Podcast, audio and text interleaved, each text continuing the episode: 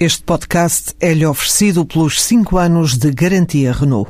Um líder está sempre à frente do seu tempo. Em alguns casos, 5 anos. Qualidade Renault. 5 anos de garantia ou 150 mil quilómetros em toda a gama.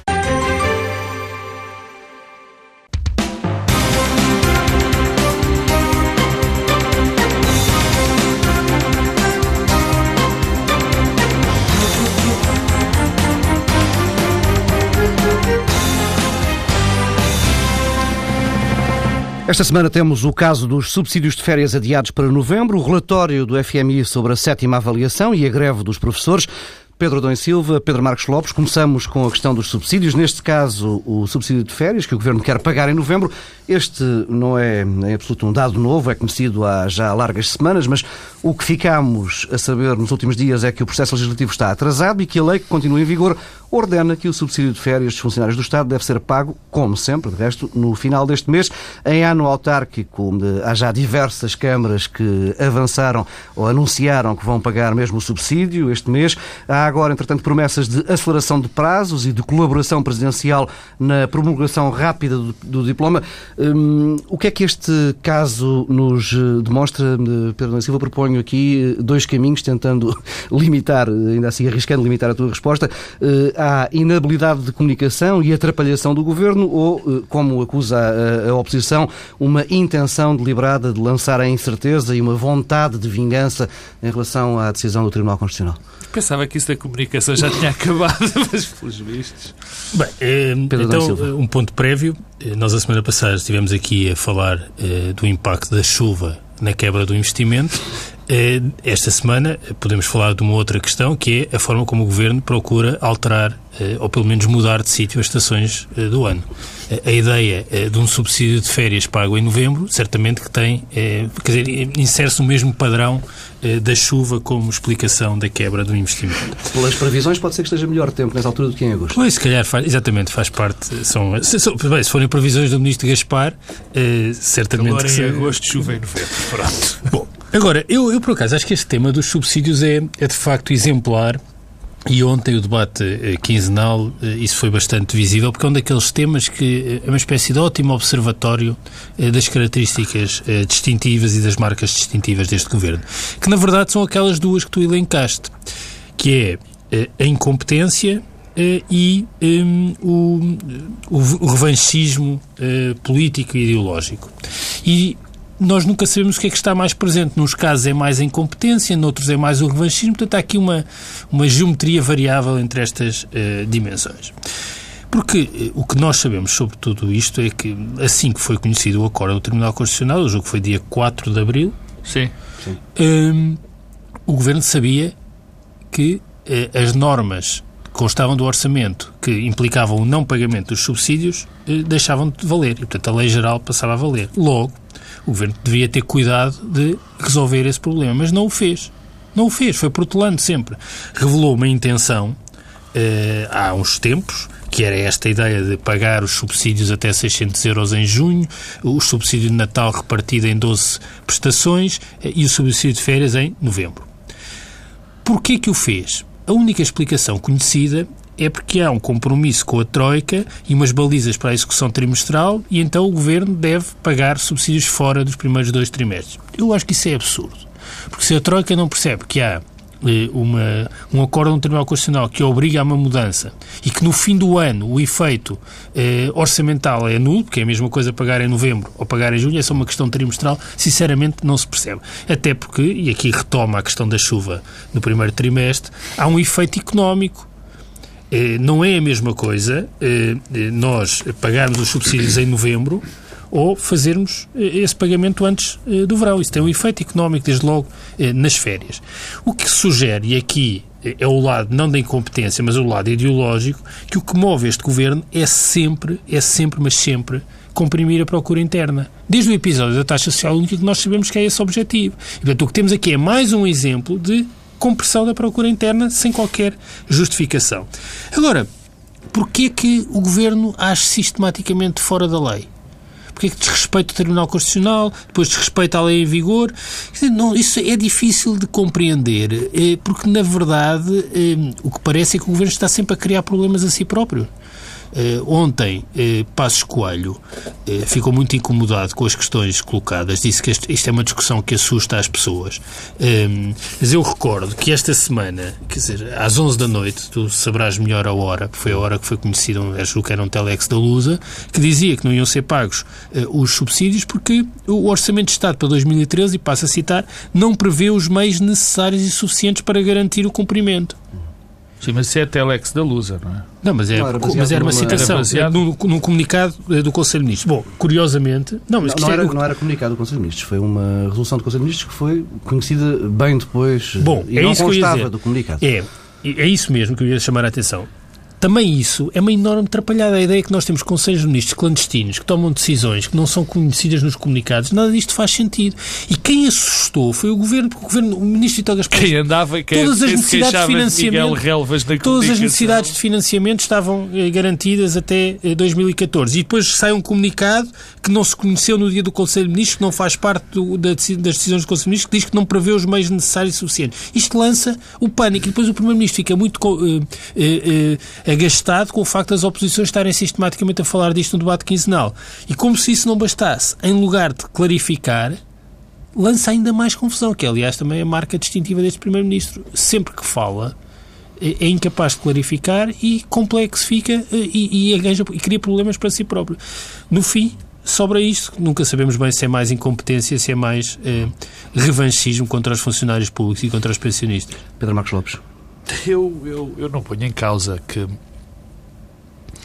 que tenha existido um pensamento ideológico, que tenham que tenha existido conteúdo programático neste governo. Não ponho em causa isso. Eu nunca o cheguei a ver, porque nunca vi o liberalismo apregoado.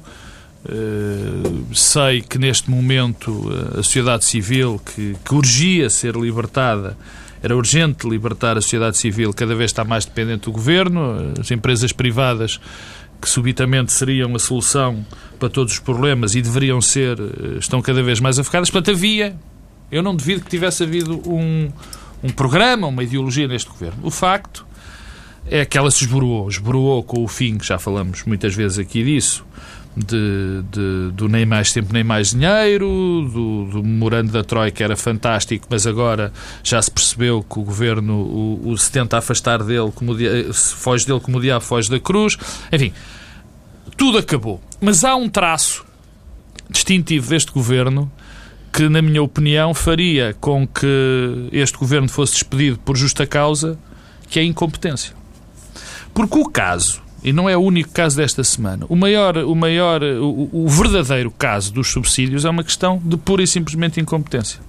Eu não concordo com, com o Pedro Adão e Silva quando ele fala em revanchismo, pelo, enfim, face aos, aos pensionistas. Aos, eu não, não acho que seja sequer isso. Isto é só. Então o que é que, isto é tão só. Que se paga em novembro? Não, calma. Isto é tão só eh, incompetência e prepotência.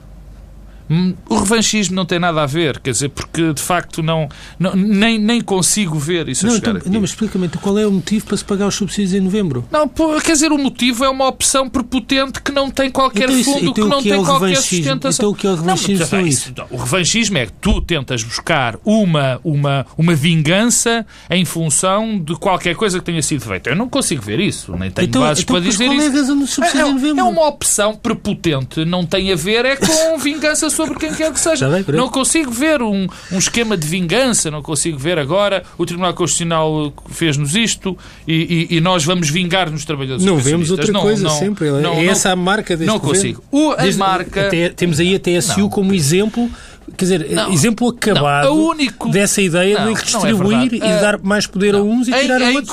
Como, aliás, as pessoas perceberam muito bem. No caso da TSU, pelo contrário, no caso da TSU, depois houve uma espécie de revanchismo aí sim em relação às empresas, mas nunca em relação aos trabalhadores e aos pensionistas, depois da conclusão. Ah, não? Então depois mas... foi depois da TSU que se cortou outra vez os subsídios para 2013? Não, não, mas, mas não houve, por isso que pretendia-se apoiar as empresas no caso da TSU e depois cortou-se todos os apoios às empresas e nem a baixa do IRC que estava prometido foi feito. Aí é que houve uma revanche, assim talvez, mas sobre as empresas, não sobre os trabalhadores, sobre os pensionistas.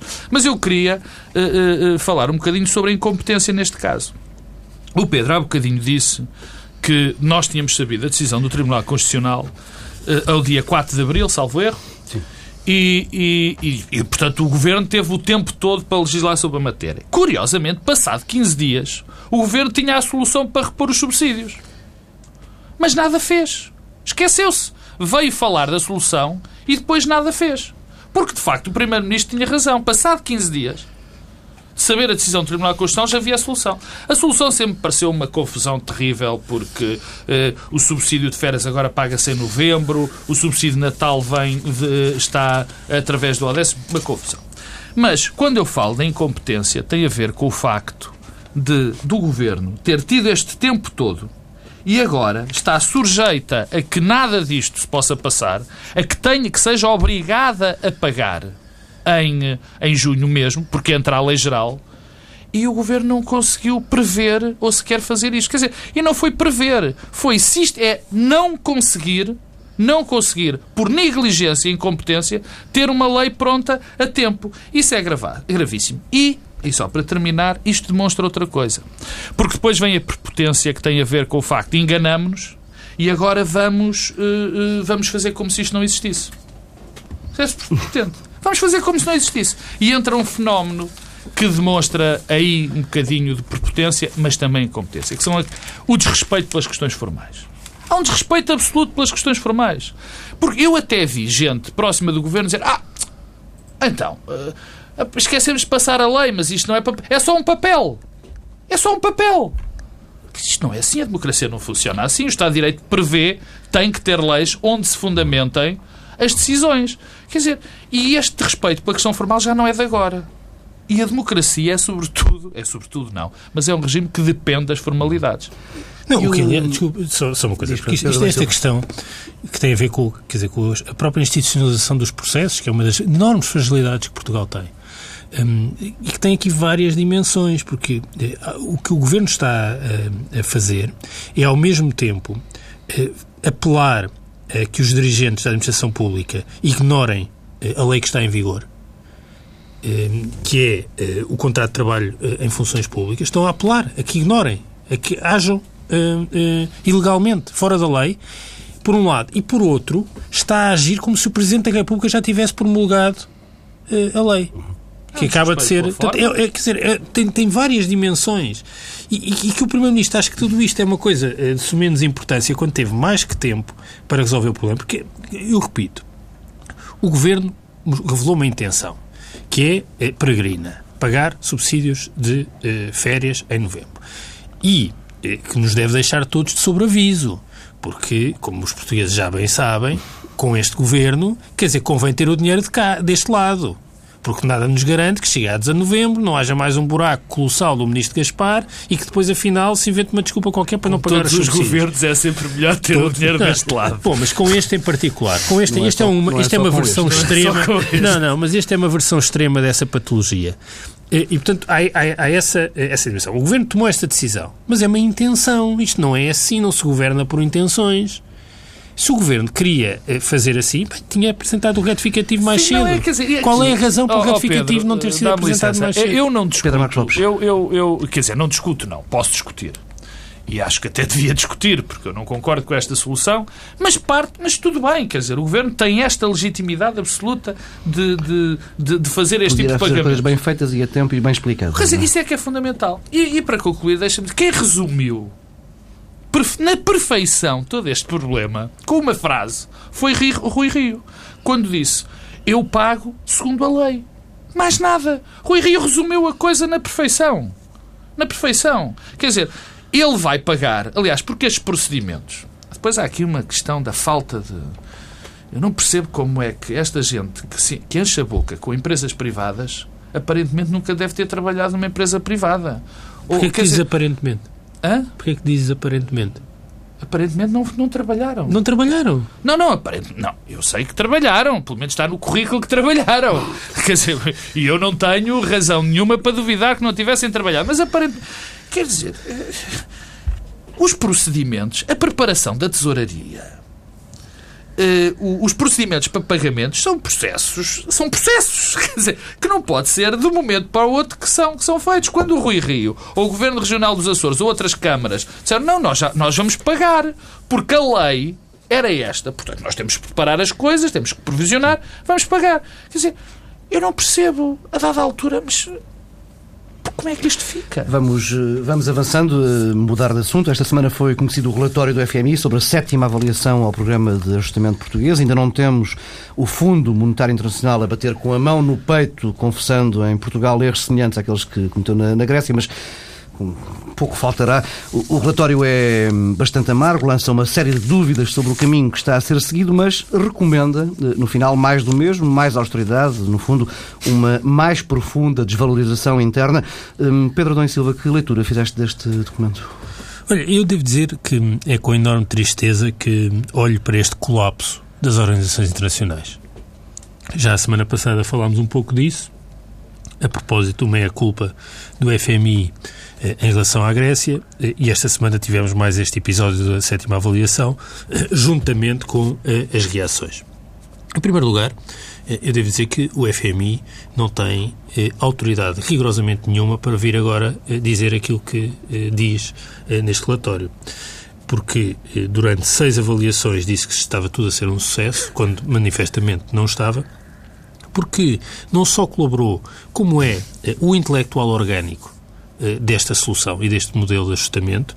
Eh, e eh, as dificuldades que nós enfrentamos e que são agora reconhecidas neste documento não são produto da conjuntura europeia, são resultado do próprio modelo que foi adotado para responder.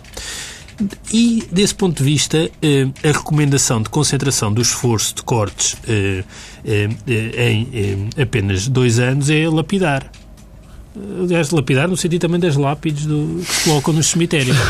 um, e assustador. Dito isto, um, o que me parece também é que um, não é também compreensível que eh, nós conheçamos através, nós portugueses, conheçamos através de um relatório do FMI desta sétima avaliação, as coisas que já aconteceram desde que começou a sétima avaliação e até terminar uma coisa também uh, surreal, uh, mas que não é aceitável que nós conheçamos, através do FMI, um conjunto de compromissos que não conhecemos pelo governo português. E, mais uma vez, estamos no domínio da confusão e da atrapalhada. Porque uh, o FMI fala na concentração dos esforços de consolidação em dois anos, quando aquilo que nos tinha sido dito é que eram três os valores não são exatamente os mesmos. O esforço para este ano, por exemplo, para aquilo que resta de 2013 é hum, praticamente o dobro, é de 700 para 1.400 milhões. Pois. E sobre isso há duas coisas a dizer. Primeiro, as contas não batem certo.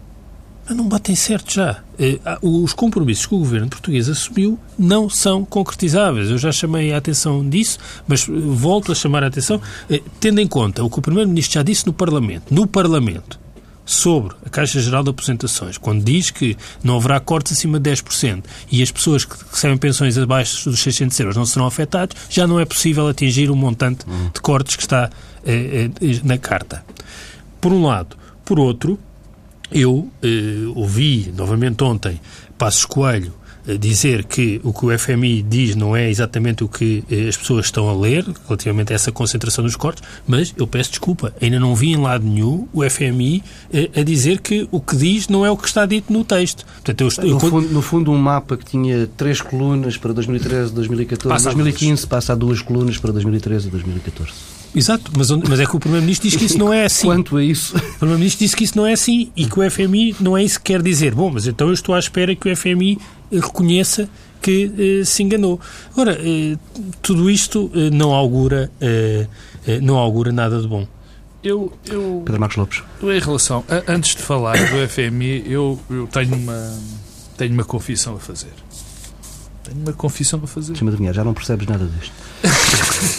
É, é, mais ou menos, quer dizer, não, não é não perceber, porque remédio, as coisas não são, não são tão complicadas, mas há, parece, a dada altura, uma vontade de embrulhar de tal maneira todos estes, todos estes processos.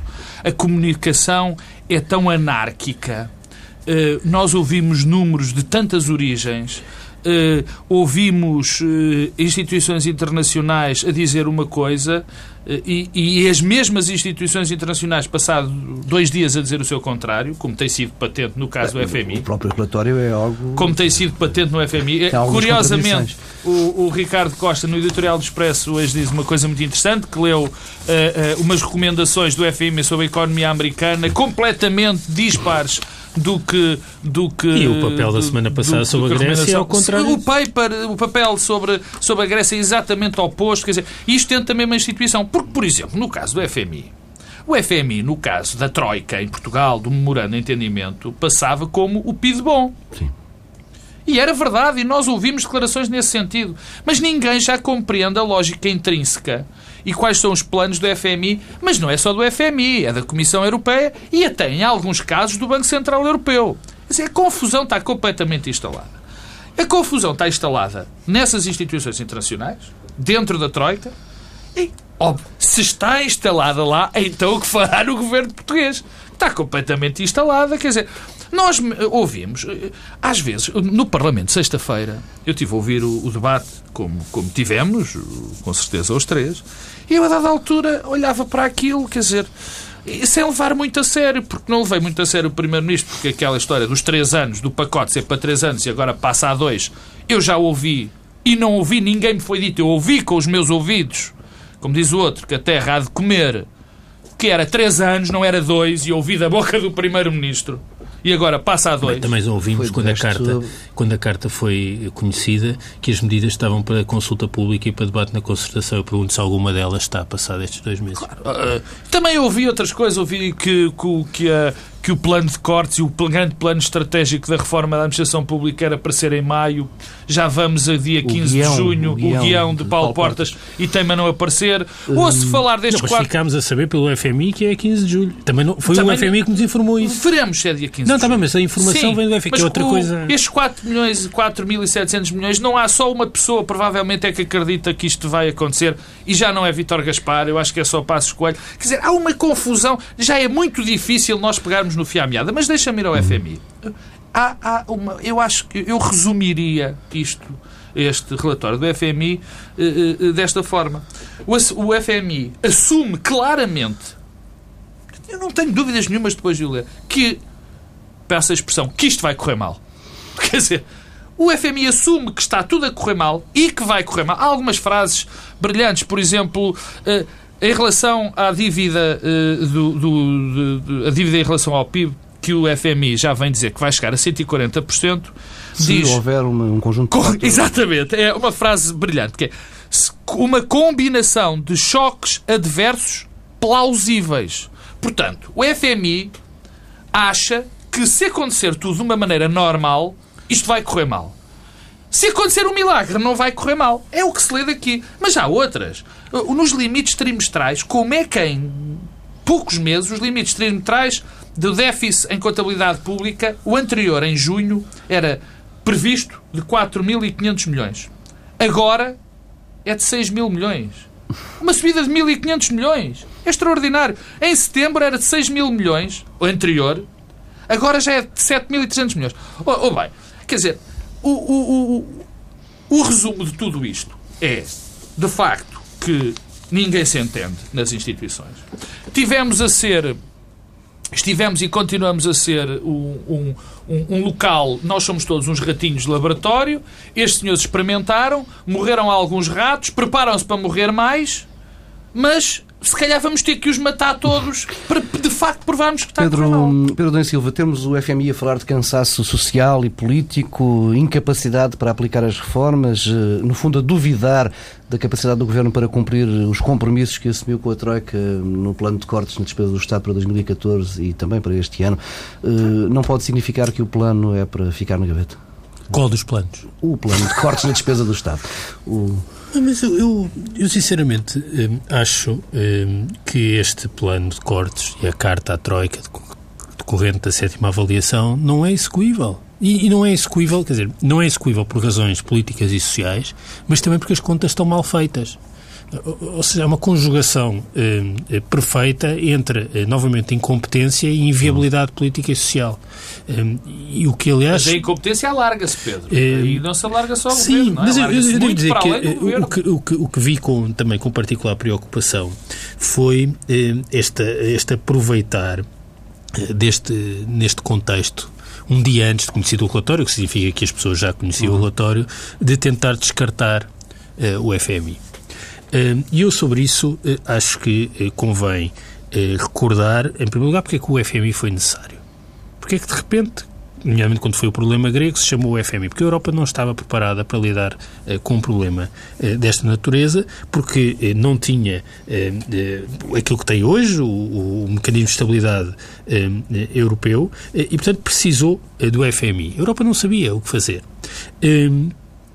E, devo dizer, que sobre as declarações de Cavaco Silva em Bruxelas, com, com, com, as quais concordo, quer dizer, tem, acho que tem toda a razão o Presidente da República eh, quando critica a, a Troika eh, eh, pela forma como não antecipou o efeito recessivo eh, das medidas, como eh, é inadmissível que haja hoje uma diferença tão significativa nas condições de financiamento de países dentro da mesma zona monetária. Quer dizer, há países que se financiam com juros zero e nós eh, regressamos aos mercados Bem, com juros de 5,5%. Tem efeitos diretos no financiamento das empresas. E, exatamente, e, e como é imperioso que rapidamente o Banco Central Europeu né, eh, atuo como um, um, financiador do último recurso. Mas dito isto, o que eu não aceito é esta fábula que nos diz que eh, o FMI está apenas preocupado com a estabilidade, eh, eh, com os desequilíbrios macroeconómicos e que, portanto, essa já não é a prioridade e que a União Europeia e o BCE estão muito preocupados com o crescimento e com o desenvolvimento. Ora, eu isso é que eh, não eh, aceito. Não aceitas porque é mentira. Não aceito porque é mentira. Quer dizer, eh, não é possível. E, e porquê que isto é preocupante? Não é só pelo efeito retrospectivo da mentira retrospectiva porque eh, o Pedro há pouco dizia, e há indícios que assim seja, de algum modo o FMI foi sempre o polícia bom eh, nesta troika. Eh, mas, não, mas estou preocupado porque isso tem um efeito para a frente. É que o FMI naturalmente vai sair eh, da Troika e nós estamos a começar a caminhar para um futuro pós-Troika. Mas o futuro pós-Troika tem à mesma as duas eh, condições que estão presentes no, futuro, no presente da Troika, que é condicionalismo do lado das opções orçamentais e das políticas públicas, das reformas estruturais, como se gosta de dizer, e ajuda no financiamento. Só que, em lugar de uma troika, vamos ter apenas uma parte, que é o BCE. Nós estamos a transferir aquilo que era o condicionalismo, quer do lado do financiamento, quer do lado das soluções nas reformas, da Troika para o BCE. O BCE é uma espécie de novo monarca absoluto, novo soberano eh, plenipotenciário.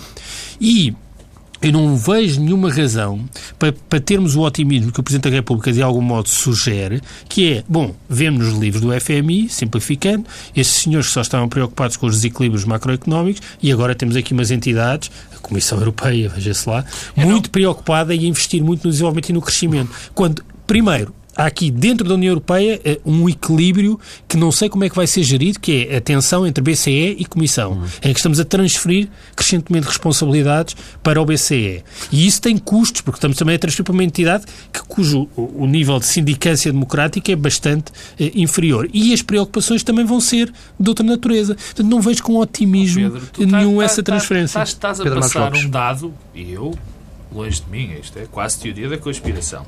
Mas não deixa de ser curioso que o Presidente da República, eh, a uma quarta-feira, diga que se calhar é preciso afastar o FMI da Troika e na quinta-feira seja conhecido do público um relatório do FMI que diz que está tudo Mas eu comecei a dizer isso, que isso, isso revela que já conhecia. Provavelmente conhecia, mas uh, deixas-me falar, Paulo Tavares, se não deixas eu falo mais alto que tu um bocadinho de Cavaco Silva. Quer dizer, eu, eu, eu de facto quando ouvi o Cavaco, quando vi, eu estava a ouvir na. Já agora deixa-me acrescentar então mais uma dimensão de Cavaco Silva neste, neste périplo europeu, Diz. nesta visita a Bruxelas e a Estrasburgo, porque eh, depois do discurso do 10 de junho, que foi muito, muito criticado, do Lavoura. Uh, ora, Cavaco Silva vai uh, a Estrasburgo e a Bruxelas falar dessa tal dimensão de, dos programas de ajustamento, mas também revisitar o tema dos limites para os sacrifícios no discurso que fez no Parlamento Europeu. Temos um Presidente da República com comportamentos bipolares. Não, eu estava-te a dizer que eu estava a ouvir na, na rádio, como sempre faço, aqui na TSF, o discurso do, do, do Presidente da República e, e, e lembrei que bom que era que este senhor fosse Presidente da República Portuguesa, porque de facto, eu dois dias antes tinha ouvido o, Estás aquele... a ao discurso de Estrasburgo. De Estrasburgo, porque dois dias antes eu tinha ouvido o discurso em, em, eh, em Elvas e aquilo pareceu uma coisa tão surreal que eu fiquei todo contente de, de ter agora este Presidente, e ainda bem que é este o Presidente. Obviamente que o discurso que, que Cavaco fez em, Estrasburgo vai muito de acordo, é o que eu penso ser um pensamento quase geral, com Mas exceção. o discurso que ele faz em Estrasburgo e a intervenção que tem ao lado de Dom Barroso não o obrigava não, a retirar consequências não, internas? Cavaco Silva está a tentar uma coisa impossível, na minha opinião, que é a quadratura do círculo. Quer dizer, porque Cavaco Silva, eu, nós já sabemos que Cavaco Silva acredita neste caminho que, que expôs para a Europa. Que expôs na Europa e, e que acredita para a Europa. Nós sabemos isto há dois anos esta parte.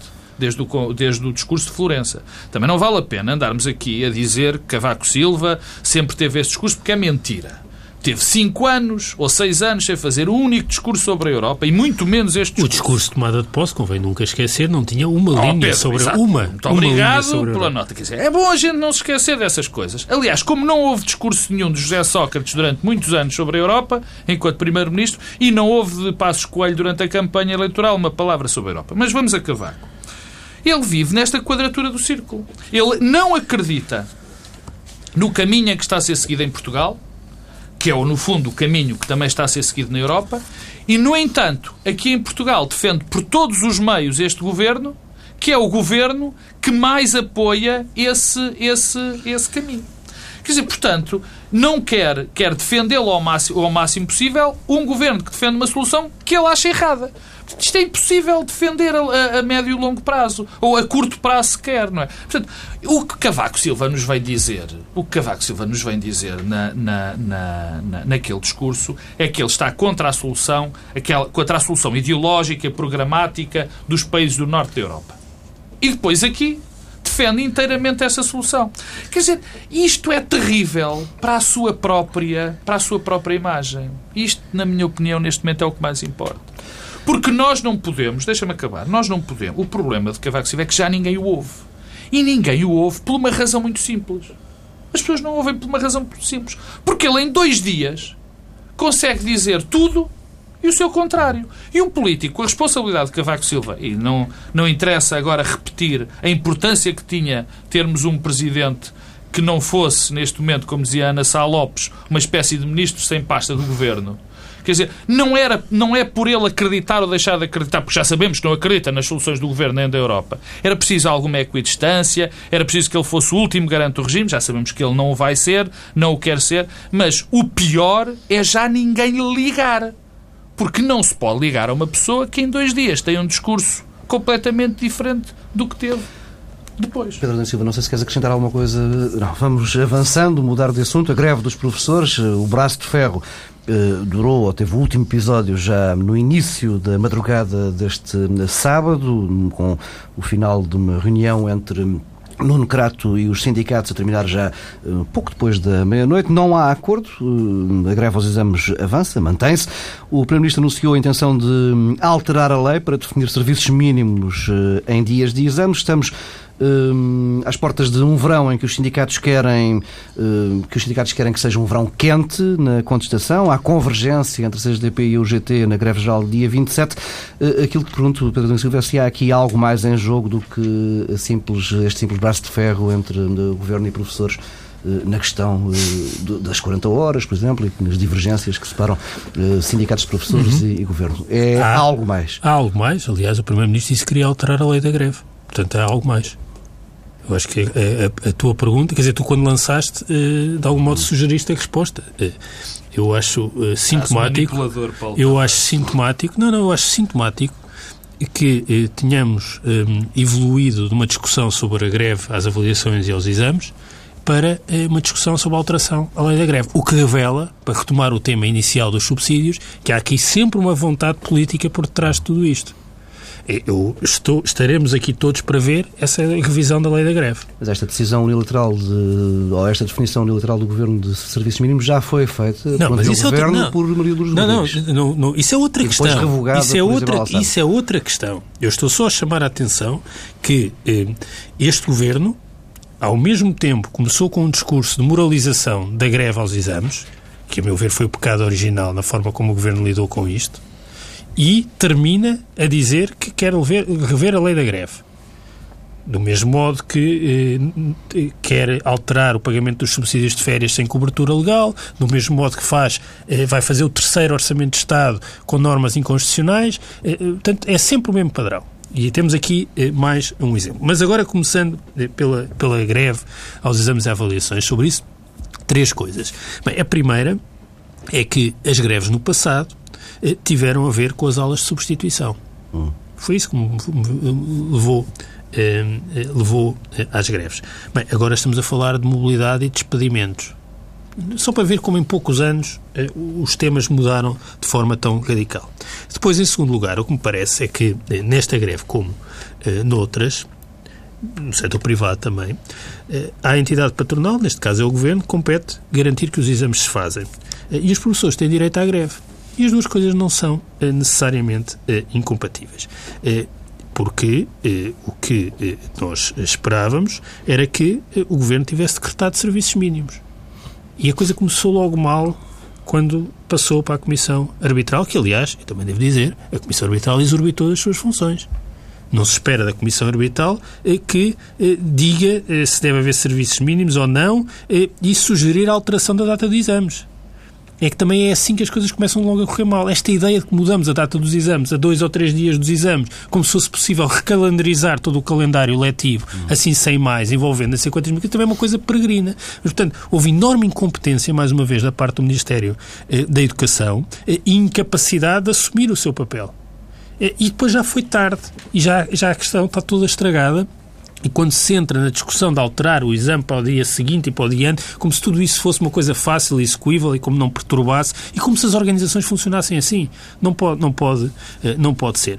O lado irónico e ao mesmo tempo trágico de tudo isto é que eu parece-me que eh, o Governo e o Ministro Crata em particular eh, achou que tinha comprado a paz perpétua com os professores porque cedeu eh, na avaliação e agora acaba por eh, ter eh, um reforço no papel dos sindicatos. E nisto há um lado irónico, que é, queria colocar eh, os exames no centro da política educativa e tem problemas com a organização dos exames, o que apetece dizer que quem com exames malha, com exames morre. E já temos o CDS a prometer recolocar a questão da avaliação oh, dos, oh, dos, professores na agenda no início da próxima É isso e a revisão da lei da greve. É isso e a revisão da lei da greve. Primeiro... Pedro Marcos Lopes.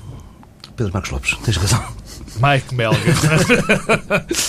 não, primeiro queria dizer que não, não, não, não vi nas palavras do, do Primeiro-Ministro, uh, ou melhor, vi palavras malditas, ou ouvi palavras malditas. Estou convencido, mais do que convencido, tenho praticamente a certeza que não vai haver revisão, não vai haver uh, revisão Mas de lei da greve nenhuma. Sim, está bem, diz muitas coisas, algumas coisas não são muito para levar a sério, infelizmente. Não vai rever lei da greve nenhuma. Uh, isso nem, não está em causa, nem jamais poderá estar em causa, portanto, isso não vai acontecer. O segundo ponto é dizer que houve aqui uma... É uma tendência. Uma manifesta... Tem, é? Tipo Dr. Strange manifesta, lá. Camãozinha. Houve aqui uma manifesto problema de, de incompetência também em Nuno Crato, porque isto de fazer o recurso para o, para o Supremo Tribunal Administrativo da decisão da Comissão Arbitral e esquecer-se de acrescentar uns papéis e depois vir dizer ah, são só uns papéis. Não é assim que as coisas funcionam. Há aqui um caso que, que é grave e que é incompetência.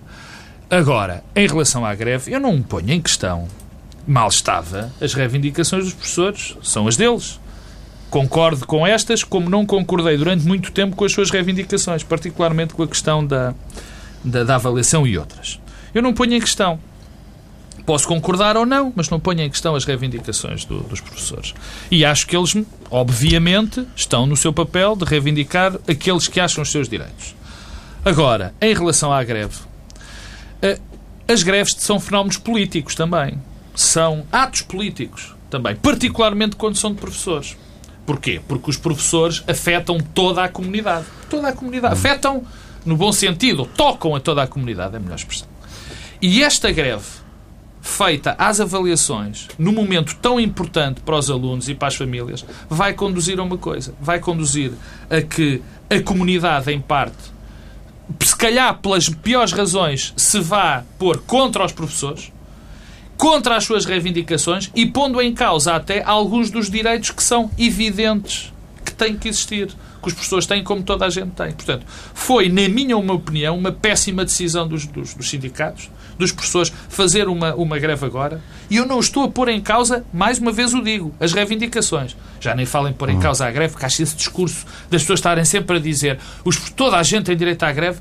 Meu Deus, a nossa democracia já tem mais anos do que isso para estarmos a dizer se há direito à greve ou não há direito à greve. É completamente ridículo. Até um discurso, na minha opinião, antidemocrático está sempre a lembrar que há o direito à greve. Bom, não ponho em causa a questão das reivindicações. Acho que isto foi o mau caminho que os professores tiveram que todos os, todos os erros que, que, que o Ministério da Educação tem feito vão acabar por ser perdoados nesse grande tribunal que é a opinião pública portuguesa, por erros dos sindicatos que poderiam fazer as suas campanhas, as suas, as suas formas de luta, poderiam lutar da maneira se não tivesse sido nesta altura. E eu repito, as greves, particularmente estas dos professores que afetam toda a comunidade, são, uh, são, têm sempre uma leitura política e essa leitura da comunidade não vai ser favorável aos professores. Vai ser provavelmente a única vitória na opinião pública, em enormes aspas, do governo durante estes dois anos de, de governação. Bem, fica por aqui esta edição do Bloco Central. Regressamos na próxima semana, à mesma hora.